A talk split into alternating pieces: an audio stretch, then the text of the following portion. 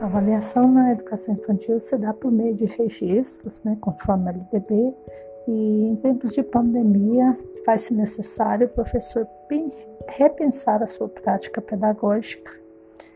E um dos pontos principais é o planejamento.